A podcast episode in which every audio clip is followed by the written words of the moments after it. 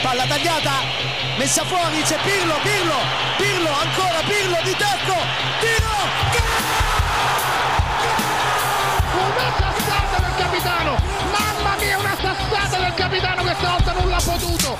Serie Amore, der Italien Fußball Podcast mit Mario Rica und Mario Seuke.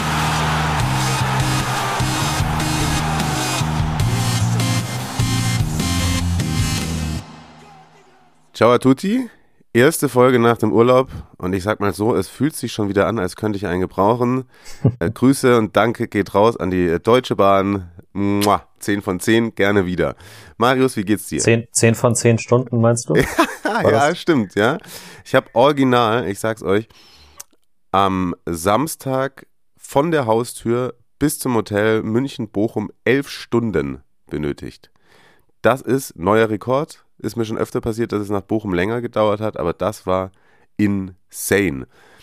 Ähm, Rückweg ging dafür umso besser. Das ist ähm, so, so rum ehrlicherweise äh, ist es äh, mir ein wenig lieber. Ihr profitiert davon, denn ich habe extrem viel Zeit gehabt im Zug und deswegen ist diese Folge heute vielleicht ein bisschen strukturierter als andere. Das wiederum könnte in den nächsten Wochen, kleiner Disclaimer, vielleicht wieder ein bisschen anders werden, denn wir haben ein bisschen was zu tun, auch außerhalb des Podcasts, das kann ich schon mal sagen. Also meine Woche ist Bundesliga live kommentieren, NFL live kommentieren, dann noch äh, zum Schützenfest in der Allianz Arena am Sonntag. Also das, das kommende Wochenende werde ich wenig italienischen Fußball sehen. Deswegen zum einen würde ich anbieten, dass die nächste Folge vielleicht auch wieder ein kleines QA gibt, wenn ihr Fragen habt. Und wenn ihr die Fragen zu möglichen Transfers habt, auch gerne her damit, denn auch Marius hat, oh Wunder, in einer solchen Zeit des Jahres, jobbedingt, mm, sagen wir, ein bisschen Stress, oder? Noch geht's, Ja. aber also es, es wird mehr.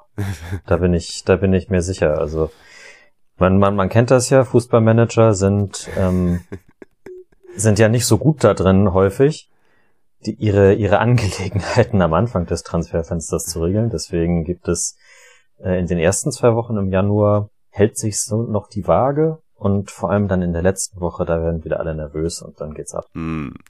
Aber dafür kannst du uns und der Community auf jeden Fall immer einen kleinen Italien-mäßigen Überblick verschaffen zu Beginn unserer Aufnahme. Du hast gesagt, bislang war es relativ äh, ruhig. Was ist denn erwähnenswert jetzt so in dieser Woche? Also ein, einen richtig großen Transfer, nachdem der von, also Elmas nach Leipzig, das hatten wir ja schon vor Weihnachten oder um Weihnachten rum als, äh, als, als Fixmeldung. Und einen ganz großen Transfer eines Namens, der vielleicht auch später nochmal eine Rolle spielen könnte, äh, gab es in der vergangenen Woche. Nämlich einer unserer Durchstarter der Saison hat sich verabschiedet. Radu Draguschin Mhm. hat Genoa verlassen und ist für 25 Millionen Euro zu den Spurs gewechselt. Oh, auf die Nachdem Insel. er auch nach, naja, nachdem er auch mit den Bayern verhandelt hat. Und äh, ja, der, der Berater, der hat das alles äh, live quasi kommentiert im rumänischen Fernsehen und hat ähm, äh, erläutert, dass das Angebot der Bayern ja viel höher dotiert gewesen wäre. Okay. So, also so gehaltsmäßig. Er sich aber, also er zu seinem Wort gestanden hat und er sich jetzt erstmal für die Karriere entschieden hat, und Aha. er zu Tottenham gegangen ist. Aber so in zwei Jahren könnte es eigentlich auch schon weiter zu Real Madrid gehen. Ah, und da profitiert der Berater nicht davon, wenn das so wäre. Nein, nein, nein, Nein. natürlich. Und äh, diverse ohne nein, Transferjournalisten haben nicht bei bubble.de einen Rumänischkurs deswegen genommen. Auf gar keinen, also nee, Nein. doch haben sie locker nicht. Nein. Übersetzungen funktionieren meistens nicht Ja. so gut. Da muss, da muss das, das was äh, die Engine, die Twitter automatisch anbietet. Ja. Äh, die- Diepel.com, wir gehen rein.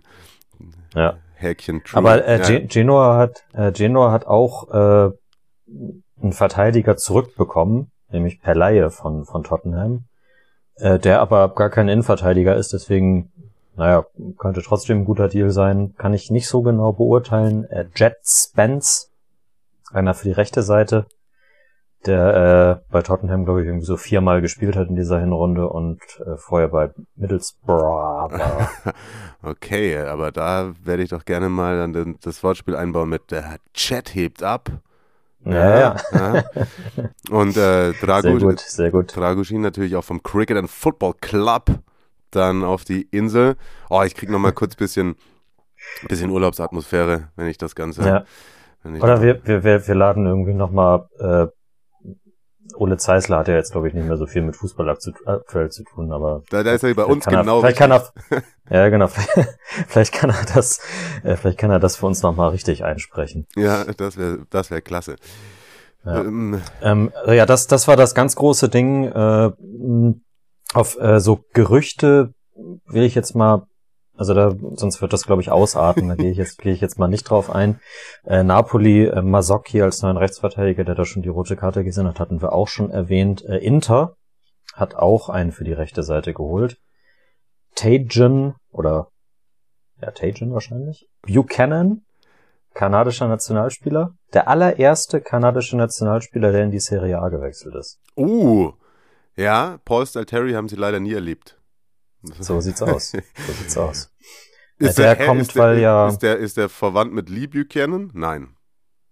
Das kann, der ist ist, ja kein Kanadier. Ja, der, der mal bei Werder gespielt hat. Oder auch, äh, doch. Ach so, ja, stimmt. Nee, das ist ein Engländer, ne? Glaub ich. Stimmt. Oder Butchanan, wie man auch sagt.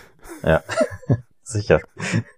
ähm, das ist auf jeden Fall der äh, direkte Ersatz und dann wahrscheinlich auch schon Nachfolger für äh, Quadrado, der ja länger ausfällt Mhm. und ähm, ja, der auf der rechten Seite hinter Dumfries dann da die, die Nummer zwei sein wird. Äh, ein bisschen Wellen geschlagen medial hat ähm, ein Foto aus der letzten Woche von einer Neuverpflichtung der AC Monza Mhm. per Laie Daniel Maldini geholt. Ah. Also die mittlerweile dann vierte Leihstation, glaube ich. Ja, Dritte stimmt. oder vierte Ah, Leihstation da bei. gab's das Foto mit Il Presidente und dann nochmal das, Genau, das Foto genau. mit seinem Papa Mhm. und so, ja. ja, genau. Adriano Galliani in den 80ern mit Paolo und heute mit Daniel. Ähm, Milan hat ist auch sonst äh, ganz gut unterwegs, auch was die Abgangsseite anbelangt. Äh, Rade Krunic ist äh, gerade zu Fenner gewechselt. Ich gesehen habe, ich dachte, äh, die, die holen sich jetzt ein bisschen Budget rein, ähm, könnte aber für die Bilanz doch noch äh, relevant werden, denn der ist mit Laie mit Kaufpflicht ausgeliehen, die äh, gilt, wenn er, glaube ich, so und so viele Einsätze für Fener jetzt in der Rückrunde macht. Und äh, dann kriegt Milan. Warte. Das sind mir die liebsten Laien im Übrigen. Und wenn die dann den, wenn Ja. die dann den wirklich nicht haben wollen, dann wird der nochmal eingewechselt, ne? Da kriegt der Mhm, Trainer, genau, da kriegt genau. der Trainer nicht eine Anweisung von oben. Ah, steht hier jetzt nirgendwo so direkt. Naja gut, ich glaube, es sind auch so, weiß nicht, irgendwie fünf, sechs Millionen oder so, die sie dann kriegen. Äh, direkt aufs Konto gingen aber die äh, anderthalb Millionen von, auch von Genua wiederum. Die haben äh, Junior Messias äh, die Laie jetzt schon im Winter vorab äh, längerfristig gemacht. Also zum festen Transfer. Okay. Ja gut, die haben da die Und- Kohle von Dragusin dann gehabt, ne? Ja, genau, Ja. genau, genau. Äh, paar kleinere Sachen. Ähm, das ist auch Genua, Ah, oder? Guck an. Ja, genau. Äh, Sylvain Hefti, Oh ja. der, der Schweizer, verliehen nach Montpellier. Und äh, ganz, ganz wilde Sachen hat ähm, Hellas Verona gemacht. Wir hatten Oh unter dem letzten, unter dem letzten, äh, unter der letzten Folge in den Shownotes einen Beitrag im Transfermarktforum von äh, Steffen aka Mentalita Calcio, wo er so ein bisschen auf die äh, finanzielle Lage bei Hellas eingeht. Ähm, das erklärt das wahrscheinlich so ein bisschen, warum sie das machen, aber am Wochenende, ähm, er war beim Spiel und äh, hatte überlegt, ob er mir noch, äh, ob er mir noch eine Sprachnachricht von dem Spiel, also dem, dem 2 zu 1 Sieg, glaube ich, war das ja gegen Empoli, ähm, schickt, hat er bisher jetzt Stand der Aufnahme noch nicht gemacht. Wenn sie noch äh, reinkommt, dann wird sie jetzt irgendwie in der nächsten Zeit hier eingeschnitten noch.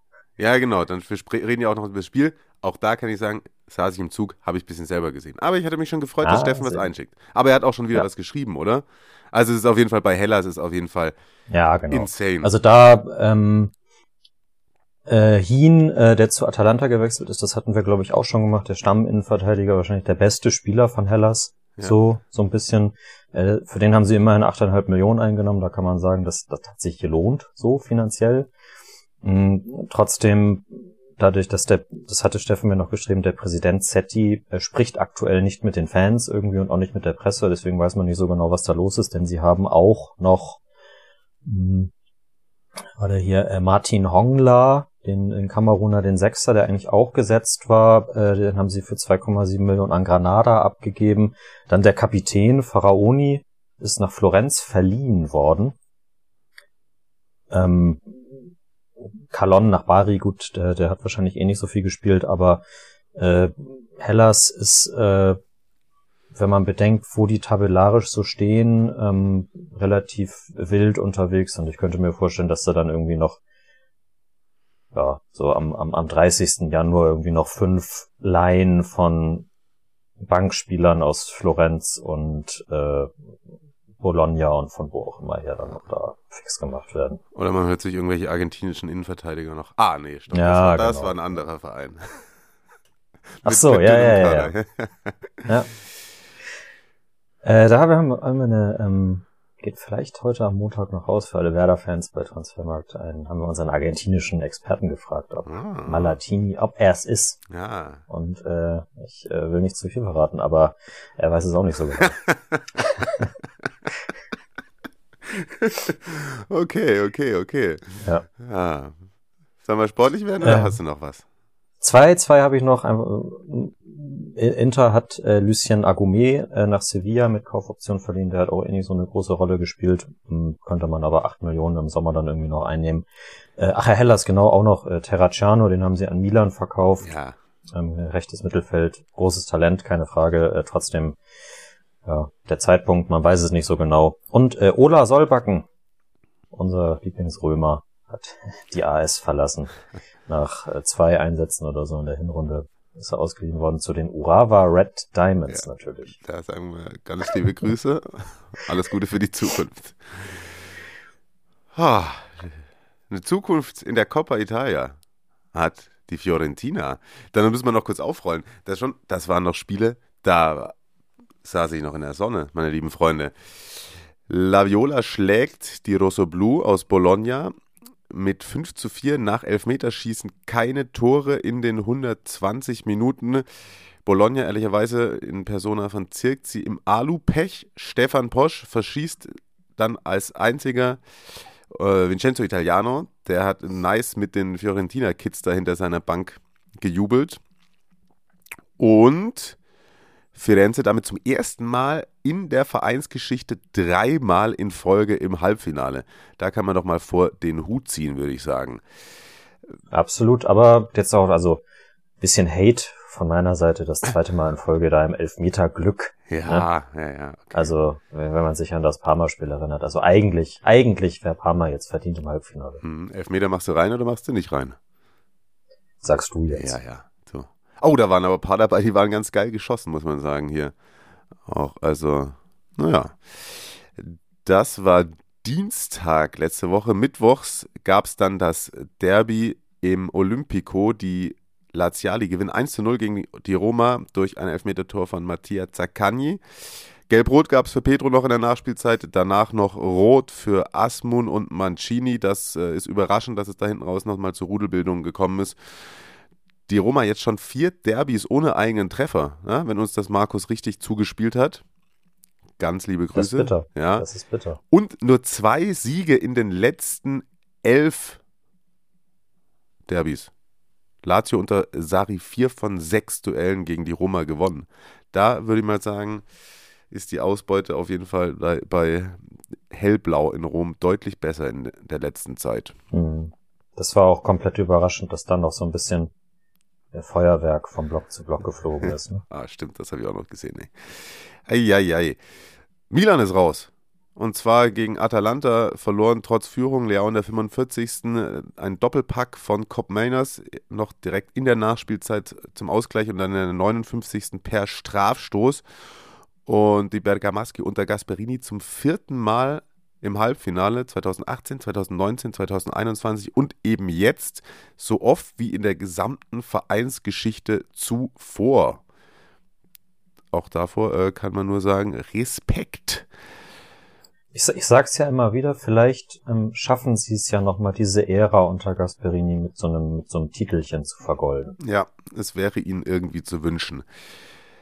Vierte Mannschaft im Halbfinale ist Juventus. Die gewinnen gegen Frosinone 4 zu 0. Dreimal Milik, einmal Yildiz im 400. Pflichtspiel für Max Allegri als Juve-Trainer. Nur Lippi 405 und Trapattoni 596 haben diesen Meilenstein wow. mit Juve bereits gelegt. Und im Übrigen letzter Hattrick in der Coppa vor Milik ein gewisser Alessandro Del Piero. Im Januar 2006 war das gegen die Fiorentina. Anfang April dann die Halbfinals Vermutlich wieder mit Hin- und Rückspiel. Ja, ziemlich sicher. Ziemlich ja. sicher. Ja. Ähm, Florenz gegen Ha. Milan habe ich hier geschrieben. Ist nicht richtig. Florenz, oh. uh, da Copy-Paste-Fehler. Florenz gegen Atalanta ist richtig. Und Lazio gegen Juve. Das ist doch auf jeden Fall mal was, worauf man sich freuen kann, würde ich mal meinen. So oder so finde ich es cool, dass äh, das eine aus Fiorentina und Atalanta damit safe ins Finale kommt. Denn auch, also auch der Fiorentina würde ich mal wieder einen Titel gönnen. Ja, das ist richtig. Und ehrlicherweise, wenn man immer sieht, wie sich die äh, Spieler und die Trainer dann freuen, dann kann man doch irgendwie ein bisschen davon ausgehen, dass auch ein Pokalwettbewerb seinen Reiz und die Aussicht auf einen Titel doch ein bisschen mehr ist, als oft behauptet wird. Lass uns in den Serie A-Spieltag reinknallen und kurz sagen, drei Spiele haben wir ein bisschen ausführlicher für euch im Angebot und dann werden wir einmal durchrauschen, denn das haben wir vergessen vorhin anzukündigen, aber ihr seid wahrscheinlich eh alle und wartet gespannt auf die Auswertung der Community Top 11 der Hinrunde. Da würde ich mal sagen, äh, habe ich keine Ahnung, ob es Überraschungen gibt oder nicht, denn Marius hat das vor sich. Und ich habe vor mir den Spielbericht zum kampanischen Derby Napoli gegen die Salernitana. 2 zu 1 Heimsieg. Ein glücklicher, würde ich mal sagen. Hm. Führung, ja. hm. Führung für den Tabellenletzten durch. Natürlich wen? Antonio Candreva. Der nagelt da mal wieder ein aus der Distanz rein. Pass auf, seit Anfang 2023 hat kein Spieler in Europas Top-Ligen so viele Tore von außerhalb des Strafraums erzielt, sechs nämlich, wie Antonio Candreva. Und es ist der einzige Mittelfeldspieler mit jeweils fünf Toren in den letzten fünf Serie A-Saisons. Also äh, er, er wird einfach nicht müde zu treffen und äh, geil zu zocken. Ich fand's auch, also das war doch bei dem bei dem letzten Spiel, wo er da irgendwie von von der von der Eckfahne so geführt, also vom, ja, ja. Strafraum-Eck irgendwo getroffen hat. Da hatte doch der der ich kriege nicht mehr zusammen, welcher welcher Verein das war, aber da hatte der Gegner doch vorher gesagt, oder hat der Torwart sich da beschwert, dass Mike man war das. Da von da, ah ja, genau, hm, wie man ihn von da aus äh, abfeuern lassen kann. Und dann dachte ich auch wieder, ah ja, Napoli und die Abwehr. Ja. Äh, er lässt da, ich, ich glaube, es war Politano, mhm. äh, aussteigen und der äh, winkt dann so quasi ab, so, so Körpersprache auch nicht nicht 100% ideal irgendwie. Und dann äh, hat er halt irgendwie zwei Meter Radius um sich rum. Ja. Und ja, dann darf man sich halt auch nicht wundern. Ne? Ja, dann macht er das, was sonst auch nur Niklas Stark macht. Na gut. Ja, Napoli, ich glaube, wir kommen jetzt in den nächsten paar Minuten noch aufs ein oder andere zu sprechen. Also, äh, die kommen dann wieder, weil Fazio Simeone fault davor mal ein schöner Ball von Quietscher, also aus dem Halbfeld auf Politano, der ablegt. Äh, hat da den VAR für benötigt. Äh, das war eine geile Pistolero-gelbe Karte im Übrigen vom, von Livio Marinelli, der zum VAR läuft und dann im Vorbeigehen in Sagi das Ding äh, unter die Nase hält. Und äh, ja. Oh, im Übrigen hat Cantreva so einen kleinen äh, Fliegerjubel gemacht, so in äh, Anlehnung an seinen Coach. Das sah ein bisschen aus, wie früher, wenn Inzaghi gejubelt hat. Ah, okay. Ja, kannst haben. Mm, Jo, äh, Politano verwandelt den Elfmeter dann gegen äh, Ochoa, mega platziert und mit dem nötigen Zug, das war noch in der ersten Halbzeit, Da hat man auch schon gemerkt, dass da einige Steinchen von diversen Schultern geputzelt sind. Auf dem Weg in die Kabine gab es ein bisschen Beef zwischen Cantreva und Di Lorenzo. Cantreva hat zuvor auch schon ein Trikot mit irgendeinem Gegenspieler getauscht. Ich habe ehrlich nicht genau auf dem Schirm gehabt, was da Anlass der Diskussion war, aber es war halt prinzipiell ein hitziges Spiel und ein Derby. Ähm, ich habe das nicht weiter verfolgt. In der zweiten Halbzeit muss man sagen, dass vor allem äh, Gvica Quaraskelia echt der bemühteste von allen war, aber man weiß ja auch, wenn das Wort bemüht gewählt wird, ist es meistens nicht genug. Also vor allem, ey, Napoli, die, die schleppen viel zu oft den Ball, finde ich. Die spielen zu selten vertikal. Die schalten behäbig um, wenn die ähm, ähm, von links nach rechts die Seite wechseln. Ist immer, sind immer zwei Spieler dazwischen. Das dauert viel zu lange es passiert sehr oft, dass Einzelspieler viel zu lange mit dem Ball am Fuß laufen. Der Gegner kann voll in der Ordnung langsam gemächlich verschieben. Dann kommt noch dazu, dass die Entscheidungsfindung bei eigenen, ein, einigen Spielern echt mittelmäßig ist. Kajuste fällt mit der ein. Zum Beispiel irgendwie, also einmal einen Ball nicht nach innen spielt. Ja, keine Ahnung. Und dann kam wieder so eine Phase, wo ich mir gedacht habe, ja mein Gott, aber Chancen haben sie genug. Äh, Quietscher in der 82. mit einer tollen Einzelaktion, die dann nicht belohnt wird. Äh, dann habe ich mir noch aufgeschrieben, Ecken Napoli nach wie vor ohne Treffer nach einer Ecke. Ne? Es ist unterirdisch, wie die die Ecken schießen. Äh, null Gefahr geht da aus. Dann in der Nachspielzeit nochmal eine tolle Aktion, Quietscher und Zerbin, aber Ochoa hält dann. Und da war es dann eigentlich schon so weit, dass ich gedacht habe, mein Gott, ja, also äh, hast du dir das Glück auch nicht so richtig verdient. Wobei, man muss ja zumindest sagen, so Fitnesslevel bei Napoli und Kampf und Wille war da, aber wäre auch ein Witz gewesen, wenn nicht. Und dann ist es äh, schlussendlich Amir Rahmani mit dem ersten Saisontor in der sechs Minuten Nachspielzeit, der den über die Linie stolpert oder stochert, besser gesagt. Nee, er hat ihn reinge, reingewämst aus kurzer Distanz, so muss man es eigentlich sagen. Vorlage, äh, ja, durch ein, ja, ja. Vorlage ein gewonnenes Kopfballduell von Diego Demme, der eingewechselt wurde. Der äh, freut mich für ihn, dass er da irgendwie mit beteiligt war. Er hat dann äh, direkt danach nochmal eine Aktion gehabt, als er irgendwie ein bisschen gestoßen worden ist und sich zehnmal um die eigene Achse gedreht hat. Das war schon relativ albern. Ähm, fast noch ein bisschen dümmer war dann die gelbe Karte von äh, Quaraskelia, die er sich noch in der Nachspielzeit abholt, wegen nix und wieder nix. Also verdiente gelbe Karte, aber muss er einfach wegbleiben. Das ist, äh, naja, nicht so toll, fehlt damit gegen Lazio. Und, Sassuolo. Ah. Sassuolo. Gegen Sassuolo? Gegen Sassuolo, sagst du. Warum ging Sassuolo? Nee, nee, warte mal. Gegen, aus irgendwelchen Gründen sind einige Spiele des, des 21. Spieltags jetzt am nächsten Wochenende und sind die hier falsch eingetragen? Kann ja nicht im Februar sein erst. Doch, wegen der Supercopper.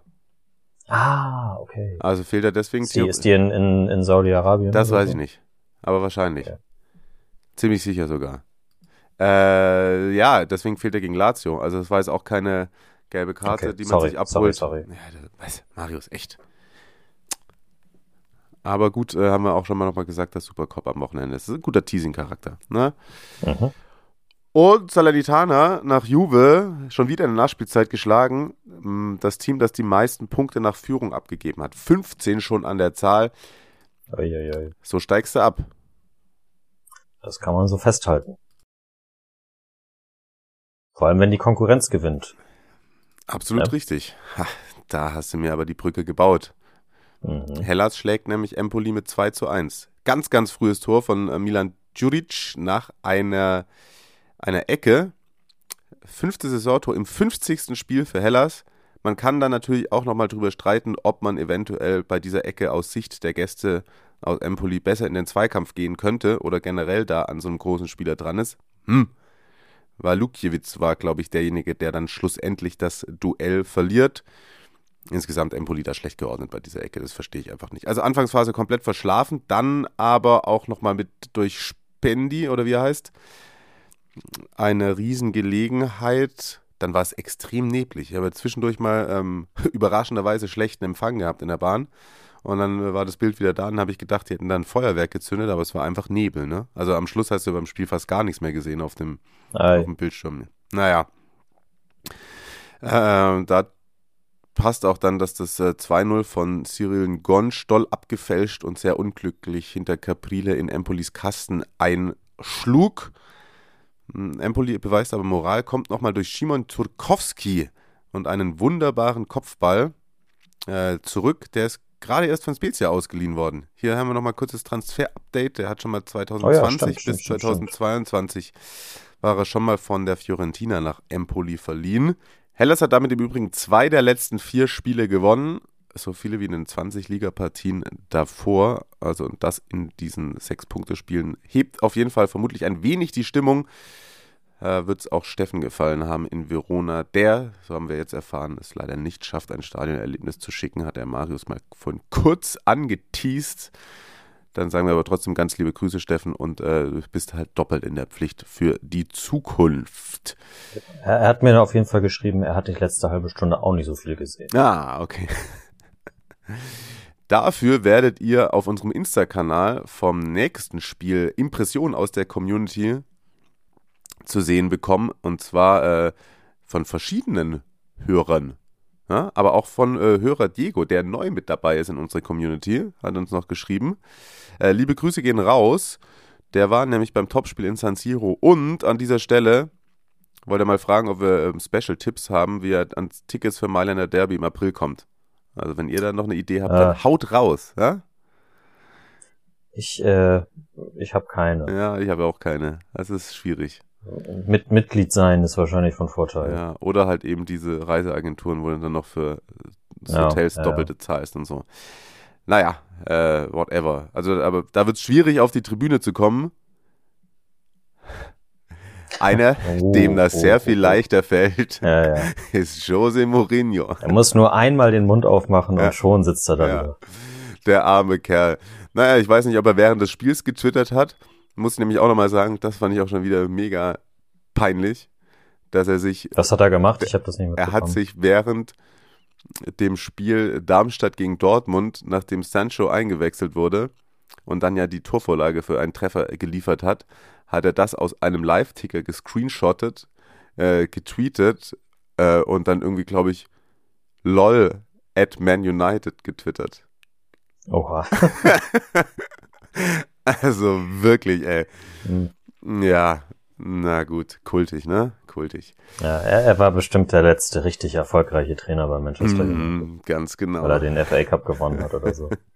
An der Europa League sogar. Ja. Naja, egal. Er hat dann zumindest eine ganz gute Anfangsphase seines Teams gesehen, wenn man die ersten fünf Minuten als Anfangsphase bezeichnen möchte.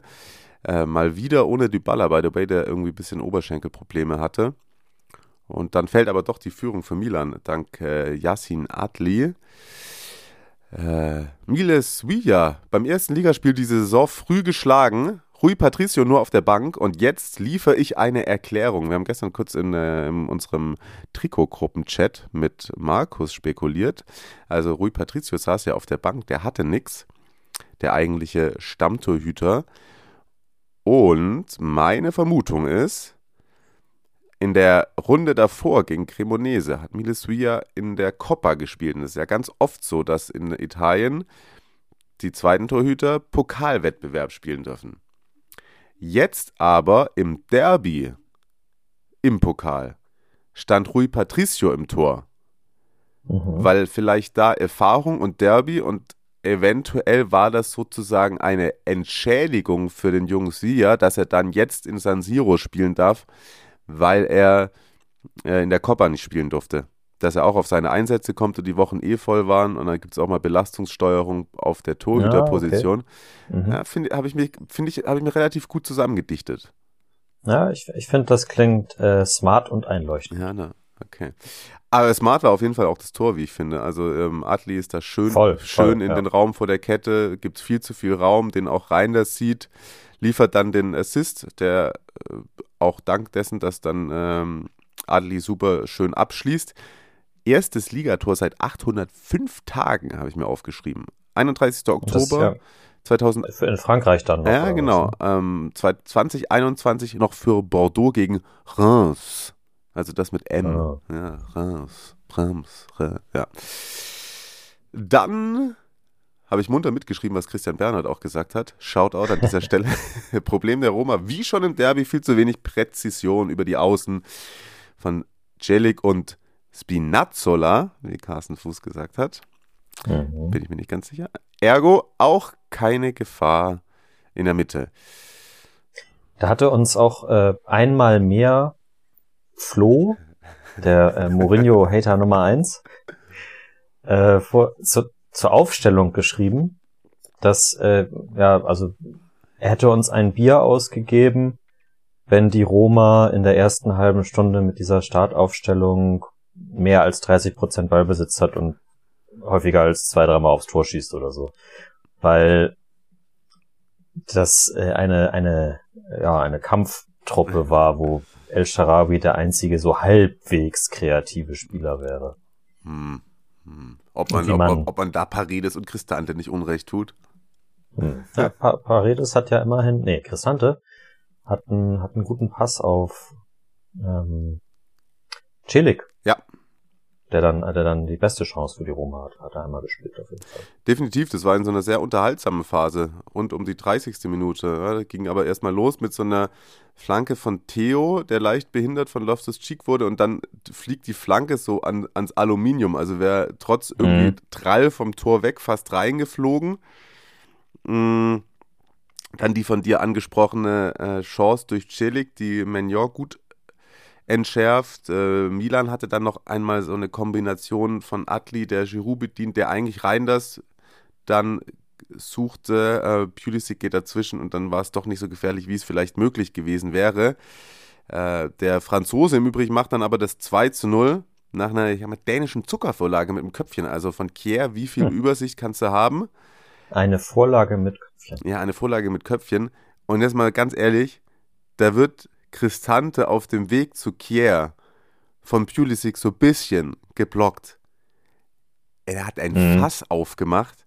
Also er soll doch da nicht rumheulen. Also wo dichtet er da ein Foulspiel hin? Also ja klar, Sperren ohne Ball, aber Pulisic stellt sich ihn halt kurz bisschen in den Weg und Cristante, also ich glaube, der hätte Also mindestens, mindestens 10, 15 Zentimeter größer als Pulisic, und oder? ich glaube, er hätte ihn umrennen können. Stattdessen fällt ihm so leicht im nach hinten straucheln ein, dass er vielleicht sich dann auch besser hinschmeißt. Und er schmeißt er sich hin. Es ist vollkommen albern, dann einen Foul zu fordern.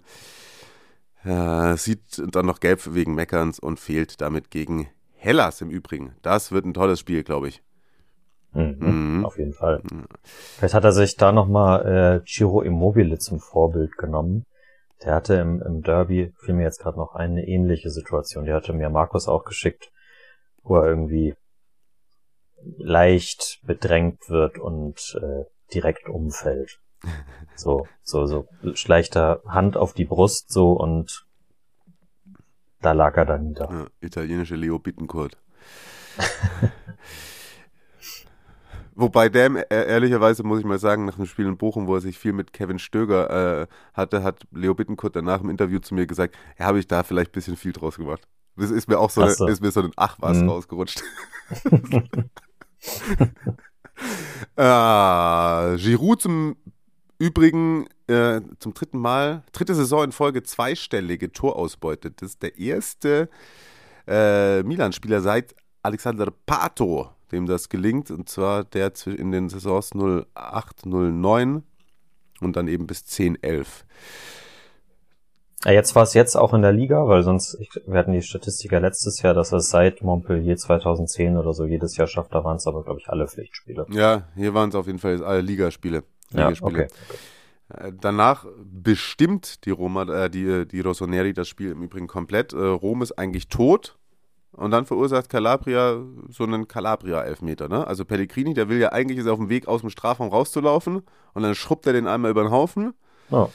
Ähm, Ich glaube, das hat, das hat Marc bei Twitter Ja. auch, also unser, unser äh, Milan-Korrespondent ähm, hat, hat, das, hat das auch so in, in seiner Spielzusammenfassung. Äh, eigentlich alles super, aber dann macht Calabria einen Calabria. ja, genau. ähm, prinzipiell Einwechslung Pellegrinis, äh, die Schwung gebracht hat. Huch, mit einem Kreativspieler ging ein bisschen was, naja. Und äh, Paredes hat dann den Strafstoß reingeknallt. Danach gab es noch zwei Szenen, die mir in Erinnerung geblieben sind. Das ist zum einen die, äh, ja, die Ruhe und die Gelassenheit und vor allem das Verständnis im Gesicht Rafa Leaus bei seiner Auswechslung. Das hat ihm auf jeden Fall gepasst, dass er dann raus durfte, würde ich mal sagen. Oder wie hast du das interpretiert? Oder hast du es gar nicht gesehen? Ja. Nee, nee, ja, weiß ich, habe ich gerade nicht auf dem Schirm. Er hat ungefähr so geguckt wie du gerade. Okay. ja, und äh, Giroud und Theo haben da dann nochmal. Musste, musste gerade musste grad kurz, in, kurz in den internen Chat gucken. Ah. Ein, ein, Kollege von mir hat äh, führt vielleicht bald ein Interview mit Arion Ibrahimovic. Oh, ah. Das ist doch schon mal, das ist doch mal schon mal gut hier. Ja, Giroud und Theo haben das dann auch nochmal ganz gut gemacht, würde ich mal sagen. Höchste Kunst. Wie sie da dann mit Hacke und Gewalt den 3 zu 1 Endstand besorgt haben. Wenn nicht Kandreva gewesen wäre, vielleicht das Tor des Spieltags. Ja, Tatsache. Gut, dann würde ich sagen, flüge ich jetzt, ohne wie ein Trottel auf einem Trecker zu sitzen, durch die restlichen Spiele. Trecker, die auf der Straße fahren. Ansonsten, Kuss geht raus an alle Landwirte, die nicht dumm sind. Das kann man einfach mal so sagen, oder? Alle, die nicht dumm sind, sind. Das ist ja unwertend. Ja, alle, die nicht dumm sind, sind nicht dumm, habe ich lieb. Ja. Und Leute, die dumm sind, sind dumm. Das ist einfach eine, eine für Fakten. Inter schlägt Monster mit 5 zu 1. Doppelpack Hakan, Doppelpack Lautaro, Lautaro. Und Lautoro. Lautoro, ja. Und Toram. oh Gott. mhm. Einziger Treffer Monzas, den erzielt Pessina per Strafstoß. Bei Hakan war es ein Elfmeter-Tor und bei Lautaro auch eines. Das bringt mich zu dem Fakt, dass äh, Jalanolu schon sieben Strafstöße versenkt hat in dieser Saison. In den letzten 20 Jahren haben nur zwei Interakteure öfter vom Punkt in einer Saison genetzt, und zwar die Herrschaften Milito und Ibrahimovic. Ersterer in der Saison 11-12, Slatan in der Saison 07-08, jeweils beide acht Elfmeter-Tore. Und. Das schafft Jalanolu noch. Das glaube ich auch. Es war dessen erster Doppelpack im 222. Serie A-Spiel. Neun Saisontore nach 20 Spielen bedeuten jetzt schon die eingestellte persönliche Bestleistung. Nämlich in der Saison 2019-20 hatte er auch neun Tore, aber allerdings in 35 Partien. Ich glaube, das schafft er auch noch. Gut, wenn er das eine schafft zu überbieten, dann hat er das andere auch überboten. Ja, ja das, das, so. das ist auch wieder ein Fakt. Kleiner Teaser, wir haben ihn gewählt und äh, ihr vielleicht auch. Oh, ja. Bleibt bleib dran. Bleibt dran. Die Community 11 kommt gleich. Äh, Genoa gegen Torino, 0 zu 0. Da habe ich es mal gemacht. Könnt ihr euch noch erinnern? Äh, früher beim Kicker, bei Tore, Doppelpunkt, Fehlanzeige. Habe ich mal so reingeschrieben. sehr schön, sehr schön. Lazio gewinnt 1-0 durch das Tor von Felipe Anderson gegen Lecce. Und durch diesen Sieg haben die Laziali, ist das wieder so ein komplizierter Fakt, ich hoffe, ich habe es nicht zu kompliziert gemacht, seit Sari da ist, gegen jeden Serie A-Gegner mindestens einmal gewonnen. Also Lazio hat seit Sari in Rom auf der Bank sitzt, drei verschiedene Teams in der Serie A bespielt und gegen jedes davon mindestens einmal gewonnen. Das ist, das ist, kann, ist nicht schlecht. Und das ist die, die gute Form der letzten Wochen wird bestätigt. Definitiv. Und äh, man, man robbt sich immer näher da an die oberen Gefilde ran, während andere Vereine fleißig Punkte liegen lassen. Mhm. Und dann am Rande noch, äh, das, dass die Lazio-Fans äh, mit einem Banner Sven Göran Eriksson äh, gegrüßt oder unterstützt haben. Der ehemalige Coach der Laziali hat nämlich Krebs und hat es zuletzt in einem Interview gesagt, dass er nur noch so ein Jahr zu leben hat. Mhm. Scheiß Krebs. Jo. Bologna verliert in Cagliari. Genau. Das Weihnachtsgeld vom Choleriker ist schon weg. Und dann verlieren die trotzdem weiter. Ja, da ist äh, schwierig. Das ist Aus der Phase musst du wieder rauskommen, wenn du europäisch spielen willst. Ne? Ja. Vor allem, sie haben ja geführt durch einen Treffer Orsolinis, Ja. aber dann kommt äh, Andrea Petagna. Immerhin etwas, das Flo vielleicht Freude bereitet gerade.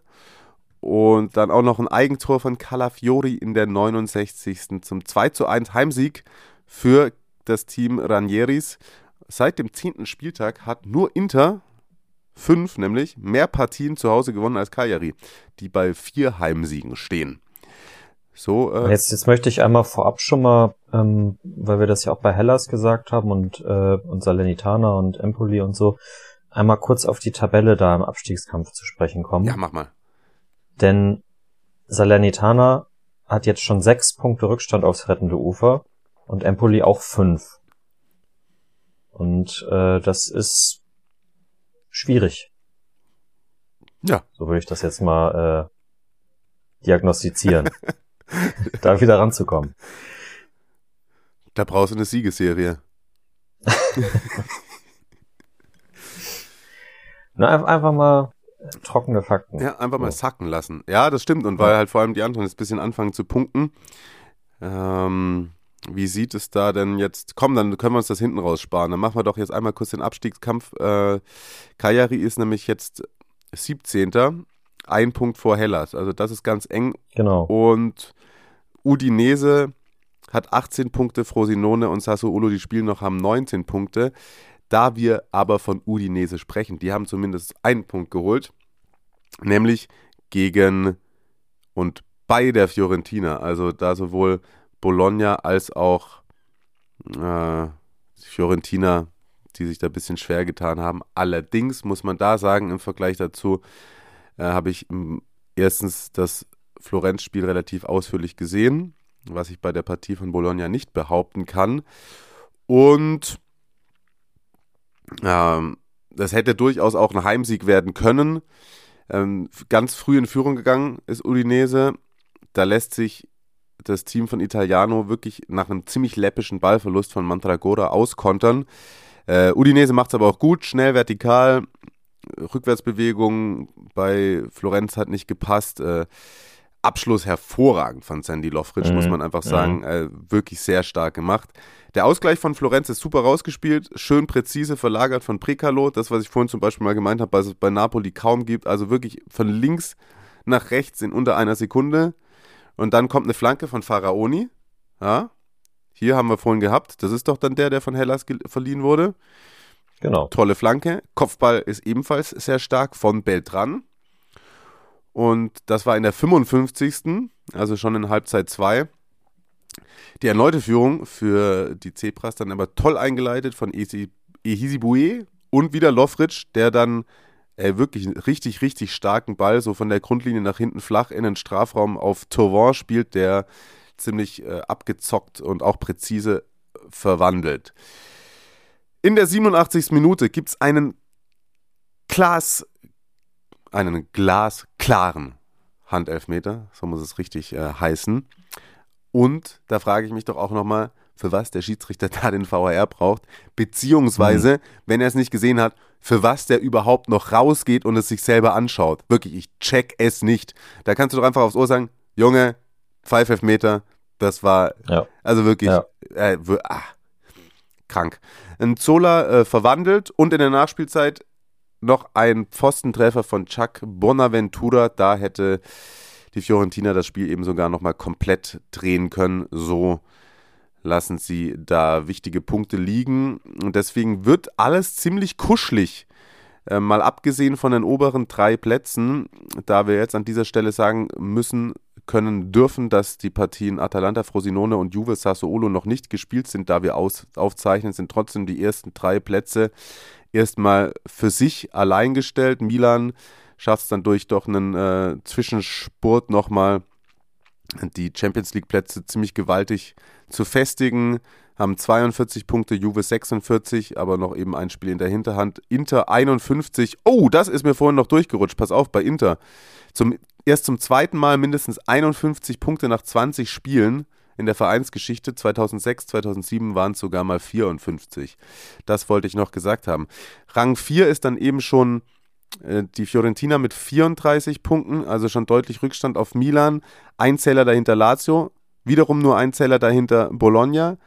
Dann auch nur ein Punkt weniger Napoli und Atalanta ein hinter Napoli. Das ist ja geil. Aber die haben auch noch ein Spiel weniger. Also wenn man bei Fiorentina. Genau, die können noch auf, äh, auf Bologna Niveau rauf. Uh, da ist nee, ja bis, überholen, überholen auf, auf Lazio. Auf Mhm. Lazio. Da müsste ich eigentlich für meinen inneren, inneren Monk müsste ich sagen, dass Atalanta eigentlich verlieren muss, weil dann kannst du von da aus runterzählen. 34, 33, 32, 31, 30, 29, 28 ist dann Torino auf Rang 10. Und da ist dann wieder die Lücke, Rang 11, Monza 25, gesichertes Mittelfeld, genau wie Genua und Lecce. Äh, bei Platz 14 Sassuolo bei zwei Punkten Vorsprung vor dem 18. finde ich, beginnt so die aktuelle Abstiegszone. Und bevor ich dich dann die Community 11 ranlasse, will ich jetzt diesmal einmal die Gelegenheit noch ergreifen, bei Kicktipp reinzugucken, wo Okay, ja. Barella 232 Vieri 21 Punkte gemacht hat und damit der Spieltagssieger ist. Stark. Wie viele Punkte hast du gemacht? Elf, aber ich habe auch die ersten beiden Spiele verpennt. Jo, gut. Ich habe 17 und an dieser Stelle Shoutout an Navid. Ich bin nämlich vor dem Spieltag ist Ah. mir gekommen, ah, ich habe noch nicht getippt und habe ich mich neben ihm gesetzt und habe gesagt, sag mir mal immer ein Ergebnis. Äh, Genoa Torino hat er 1-1 getippt, 0-0 ausgegangen. Napoli Salernitana hat er 2-1 getippt, 2-1 ausgegangen. Hellas Empoli 2-1 getippt, 2-1 ausgegangen. Bis zu dem Zeitpunkt lief alles hervorragend. Monza Inter hat er 1 zu 4 getippt in der 88. Minute nach Tyram des 5-1. Alter. Lazio Krass. Lecce tippt er 2-1, äh, ist 1-0 ausgegangen. Dann äh, Cagliari Bologna hat er 3-4 getippt und äh, Florenz Udinese 4-2. Äh, das einzige Mal, wo ich mich eingeschaltet habe, ehrlicherweise, ist, als er gesagt hat bei Milan Roma, dass Milan 5-0 gewinnt. Aber war er im Endeffekt, also ich habe ihn dann zu einem 1-0 überredet, ähm, war er trotzdem äh, ehrlicherweise fast näher dran an dem Spielverlauf und ansonsten äh, als ich. Von daher, äh, danke für diese 17 Punkte. Ich habe gecheatet und den wirklichen Serie A-Experten in der Familie gefragt. Bald auch, vielleicht ja bald mal wieder am Mikro. Wer weiß. Müssen wir mal gucken, ob das passiert. So, jetzt aber.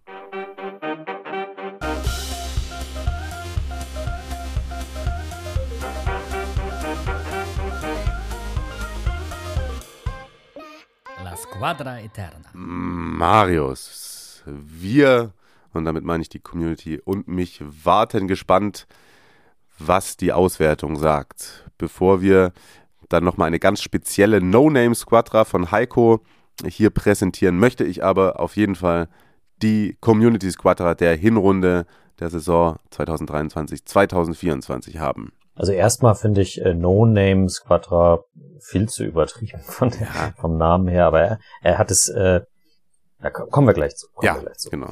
Ich habe aber äh, sowohl seine als auch äh, Fabio. Fabio hat nämlich sein bestes Hinrunden U23-Team aufgestellt und keine ähm, Hm, elf mit allen wählbaren Spielern. Äh, die beiden äh, sind ähm, schuld daran, dass Lautaro Martinez keine 100% Quote in dieses Quartal bekommt. Äh, aber fangen wir von hinten an. Äh, da ist es eine relativ eindeutige Geschichte. Also, es ist gar nicht so unterschiedlich mhm. wie bei uns tatsächlich. Mm.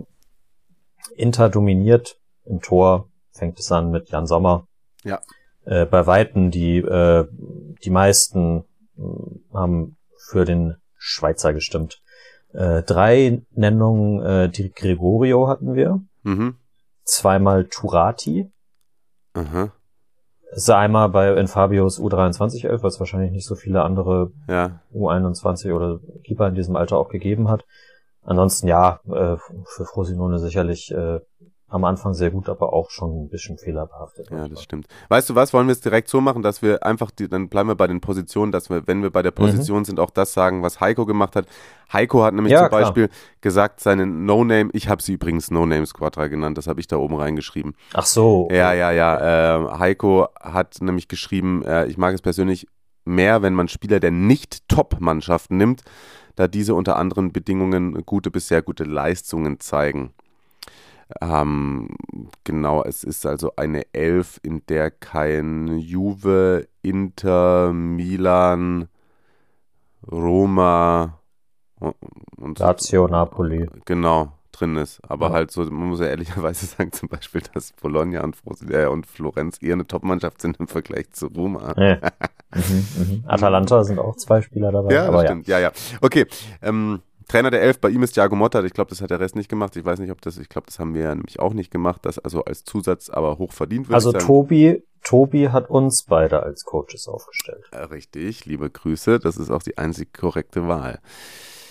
Also in Heikos, äh, ich nenne sie weiterhin trotzdem No Name Squadra, steht im Tor Michele Di Gregorio. Und du hast gesagt, genau. Turati in der U2311. So sieht's aus. Ähm, Zwei Stimmen äh, aus dem Milan-Lager. Grüße an Tom und an Mark hat auch Mike Mignon bekommen. Ja. Ist natürlich auch eine, ach, da natürlich auch eine gute Runde gespielt, ja. keine Frage. Äh, Verteidigung. Ähm, ich habe es auch äh, ähnlich aufgestellt wie bei uns. Wir hatten ja ein 3-4-3. Äh, die Auswertung hat jetzt hier ergeben, dass ein 3-5-2 am besten kommt. Mhm. Also auch wieder drei Innenverteidiger. Und äh, einer, bei dem die äh, Community mit uns einer Meinung ist, ist Bremer. Ja, angesichts des Namens legitim. Dann, äh, ich habe ihn vorhin schon einmal genannt, äh, er verabschiedet sich quasi als äh, Serie Amore Legende aus der äh, aus der Liga. Ähm, Radu Dragusin hat äh, die Gunst der Community äh, auf sich gezogen, mhm. zu spüren bekommen, ja. Was auch immer. Auf jeden Fall ist er der, äh, der rechte Part in der Dreierkette Bremer Zentral und links ein weiterer Juve-Spieler und es ist nicht Danilo, mhm. sondern Gatti. Ja, ihr seid alle so boulevardesk. ja, der, meine, hat zwei Tore gemacht. Ja, ne? ja. ja. es waren sogar mehr, aber egal. Ja, ja. ja. Äh, bei, der, bei, bei Heiko ist es noch Antonio Oyono von Frosinone auch äh, Rade Dragusin und Giorgio Scalvini von Atalanta. Ja. Die äh, Innenverteidigung ist auch die gleiche, die ähm, äh, Heiko hat ein 3-4-3 aufgestellt und äh, Fabio ein 4-2-3-1. Und äh, die Innenverteidigung ist bei Fabio im U23-Team auch die gleiche, also auch Scalvini und Dragusin. Er hat rechts äh, Coyote und links Cambiaso aufgestellt. Als Juve-Fan auch legitim. Jo. Ja, der, nee, hat auch schon, hat auch schon gut gespielt. Ja. Hm, ich, vielleicht sage ich einfach die Bank auch gleich dazu, denn die äh, jeweils ein Spieler mit den meisten äh, Stimmen dahinter sozusagen im Tor war das eben die, die, die Gregorio und in der Innenverteidigung oder in der Verteidigung Calafiori. Mhm. Kommen wir ins Mittelfeld. Links sind sie sich auch mit uns einig die Schiene bespielt. Natürlich Federico Di Marco, der die drittmeisten, nee, viertmeisten Stimmen insgesamt bekommen hat. Aha, okay, ja, ja, ja. Ist ja auch einfach eine Bank, ne? Ja, klar. Äh, zentral auch äh, eine Stimme mehr hat bekommen Chalanolu. Ja. Auch äh, von allen Mittelfeldspielern auf jeden Fall äh, am häufigsten gewählt. Neben ihm im zentralen Mittelfeld sein äh, Teamkollege Barella. Mhm, mh, mh. Und dann gibt's noch einen Zehner davor. Und das ist dann wie bei uns quasi äh, Louis Ferguson. Ah, okay. Ja. Nice. Da also äh, Bologna, eins von zwei, Zwinker, Zwinker. Hm. und äh, rechts äh, setzt die Community auf äh, da haben, haben vielleicht auch äh, Heiko und äh, Fabio einen gewissen Anteil daran, äh, wobei es nicht entscheidend war für die, für die, für die Aufstellung, äh, Matthias Soulet. Ja. Ja, ja, genau.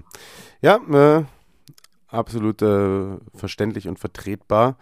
Heiko hatte neben Solé im Mittelfeld eben auch noch Louis Ferguson äh, plus Martin de Roon, Atalanta und Alexis Salamakas in Bologna. Ja, geht vielleicht immer ein bisschen unter. Äh, bei, bei Milan ist er ja mal ein bisschen gehatet worden, so, äh, weil er ist dann spielerisch vielleicht auch nicht zum Rest der Mannschaft gepasst hat, so. Eine Abschlussqualität vor allem auch offen. Ne? Ja, ja. Aber bei Bologna Stammkraft und äh, glaube ich auch weiterhin belgischer Nationalspieler. Ja. Guter, guter Griff von Bologna auf jeden Fall. Safe. Ähm, bei Fabio besteht das Mittelfeld aus äh, Lazar Samacic und äh, Morten Frendrup oder Martin Frendrup. Mhm, Morten, glaube ich. Ja. Ja, äh, von Genua auf der äh, Doppel 6 beziehungsweise 8 und äh, davor muss man sich angesichts äh, des Geleisteten und der äh, das, das, was man sich vielleicht äh, gewünscht hätte in dieser Saison, muss man sich ein bisschen strecken, um ihn in eine Top 11 zu wählen, aber äh, Fabio hat da Quietscher eingestellt auf dem rechten Flügel. Hm, Klar, war, war jetzt nicht ja. Aber ist dann wirklich der, ein, aber, äh, naja. ist der einzige Napoli-Spieler, der auch in dieser Top 11 Diskussion letzte Woche und diese Woche überhaupt mal gefallen ist, Ja. der Name, ne? Muss man auch mal Stimmt. sagen. Das ist krass. Stimmt, ja, auf jeden Fall. Äh, auf der 10 spielt bei ihm äh, Kenan Yildiz Mhm. äh, und auf dem ähm, anderen Flügel dann auch Sule. Und auf die Bank hat es bei der Community 11 mit den dann sechstmeisten äh, Stimmen im- oder ja, von reinen Mittelfeldspielern dann fünfmeisten Stimmen äh, Rabiot geschafft. Okay. Ah, stimmt, der ist bei der Commu- Community nicht drin. Nee, genau. Dafür Barella. Hm. Weiß ich nicht. Na gut. Äh, ich bin immer, immer direkt äh, verwirrt, wenn du nicht die Übergänge machst, sondern ich dafür Okay. Pass auf, Marius. Kommen wir zum Sturm. Stark. Äh, überraschenderweise, ja, Lautaro Martinez habe ich gerade schon erwähnt. Ich weiß, äh, Steht. ich weiß einen anderen auch, würde ich mal sagen. So sehr wie du die ganze Zeit nur am Grinsen bist, ist wahrscheinlich Joshua Zirkzi auch mit drin. Das ist korrekt. ja. Ähm, wenn ich, nee, nee, gar nicht, wenn ich anders aufgestellt hätte, er wäre immer drin gewesen. Ja, ist er auch verdient, ja. Ja, ja. Also Doppelspitze Zirkzi und Martinez. Genau. Und Bankspieler Gudmundsson. Oder Tyram. Tyram. Ah. Gudmannsen ein bisschen, bisschen äh, unter den Erwartungen oder hinter den Erwartungen zurückgeblieben, was das Community Voting anbelangt. Also da hat dein Influencing nichts gebracht. Ah, nur weil ihr nicht wisst, wie man ihn schreibt. Oder was? äh, Heiko wusste, wie man ihn schreibt und hat ihn in seine äh, Squadra getan. Genauso wie Domenico Berardi, muss man ja auch wieder sagen, einziger, der bei Sassuolo performt. Neun Tore, drei Vorlagen. Ja, absolut, absolut. Und äh, Fabio, also beide, sowohl Heiko als auch Fabio setzen im Sturmzentrum ebenfalls auf Zilzi. Genau. Und was macht Fabio sonst bei der U23?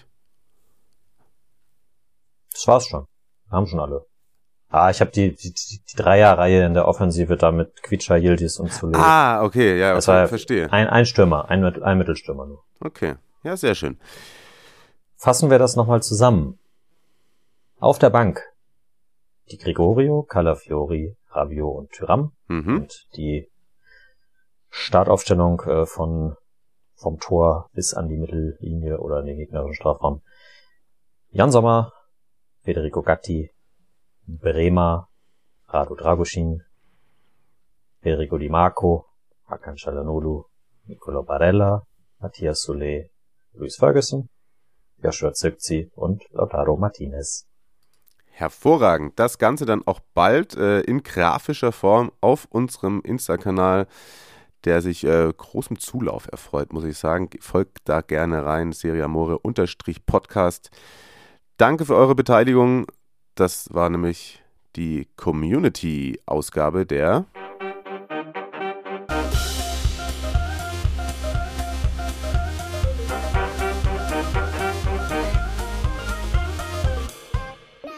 La Squadra Eterna. Und auch danke natürlich wieder fürs Zuhören. Nächste Woche wird's wieder wild, versprochen, äh, denn sowohl der Spieltag ist zerstückelt, als auch unser Arbeitsrhythmus, würde ich mal so behaupten wollen. Ähm, wir freuen uns nächste Woche unter anderem auf das Offensivspektakel zwischen der Roma und Hellas. Jetzt freuen wir uns aber drauf, während ich schon mal Tschüss sage, auf eine Aufzählung von Marius mit Spielern, die ganz genau einmal genannt worden sind bei der Wahl zur Top 11 der Hinrunde der Serie A 2023, 2024. Wie lange möchte man ein Outro ziehen? Alles Gute, bis dann, danke fürs Zuhören. Marius, it's your turn. Ja, bleibt auf jeden Fall gesund und erfreut euch an Vichak Parazkilia, Kenan Yildiz, Alexis Salemakas, Antonio Candreva, Henrik Mkhitaryan, Paulo Dybala, Arthur Melo, Weston McKenney, Martin de Roon, Martin Frendrup, ähm, Jen Drey, ist ein Vorname, ich gerade nicht weiß, äh, Oyono, äh, Matteo Damian, Alessandro Bastoni, Danilo und Malik. Ciao. Palla tagliata, messa fuori, c'è Pirlo, Pirlo,